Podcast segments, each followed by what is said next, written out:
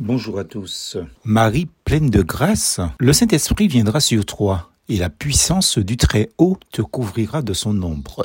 Luc chapitre 1er, verset 35. Marie pleine de grâce ou comblée par la grâce de Dieu. Dommage que nous, évangéliques, ayons tant occulté l'expérience de cette jeune femme, Marie. En effet, nous ne parlons ni de l'adorer, ni de lui donner plus d'importance qu'elle n'en a par rapport aux autres héros de la foi. Hébreu chapitre 11. Nous faisons allusion simplement à l'expérience magnifique qu'elle a eue, riche d'enseignements pour nous et pour l'humanité, tout comme tant de croyants par leur consécration à Dieu. L'apôtre Paul parle du verbe combler pour dire que nous aussi, nous sommes couverts ou comblés par la grâce de Dieu, tout comme Marie, objet de la grâce de Dieu. Dieu nous a prédestinés à être ses enfants adoptifs par Jésus-Christ. C'est ce qu'il a voulu dans sa bienveillance pour que nous célébrions la gloire de sa grâce dont il nous a comblés dans le bien-aimé. Éphésiens chapitre 1er versets 5 et 6. Oui, nous pouvons apprendre beaucoup de Marie dans son expérience de foi et sa détermination, sa consécration. Et même si l'expérience de cette femme est unique, elle fut extraordinaire. Nous ne sommes pas à l'abri, nous aussi, de l'action divine, à la manière de Dieu, bien sûr. Dieu agit selon son plan et nous invite à servir à son dessein. Il veut accomplir au travers de ceux qu'il a choisis, mais son plan béni. La grâce qui nous est faite à nous aussi est d'accepter notre rôle tout comme cette jeune femme, Marie. Dès lors, et comme elle, il faudra accepter son intervention, son intrusion dans notre vie. Une intrusion, certes oui, car observez ce qui se passe ici. Ce que l'ange dit à cette croyante est énorme.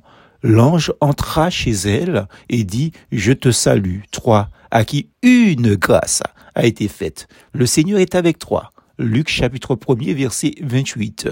Seul Christ sur terre a habité parmi nous pleine de grâce et de vérité, nous dit Jean dans son évangile au chapitre 1er verset 14.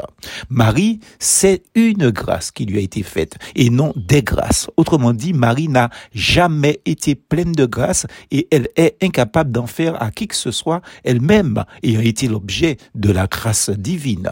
Dieu n'est pas intéressé à ajouter une touche super spirituelle à sa vie ni à la nôtre et faire d'elle ce qu'elle n'est pas, c'est-à-dire une icône mais sinon qu'une simple servante, serviteur inutile, disait Jésus dans Luc chapitre 17, verset 10, ce que Marie reconnaît volontiers quand elle dit, je suis la servante du Seigneur, qu'il me soit fait selon ta parole. Et l'ange la quitta. Luc chapitre 1 verset 38. Pas plus que ça, ami auditeur. Voilà un bouleversement total et définitif dans la vie de cette jeune femme. Ses plans, ses projets sont dorénavant au service du Maître.